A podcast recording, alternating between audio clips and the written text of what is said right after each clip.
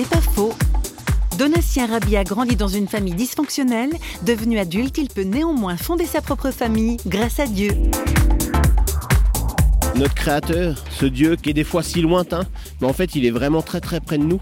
Et puis il désire qu'une chose, c'est notre bonheur, c'est notre, euh, c'est la meilleure des choses. Et je crois le cadeau que j'ai pu expérimenter, c'est d'avoir une famille à mon tour, c'est d'avoir de pouvoir fonder une famille.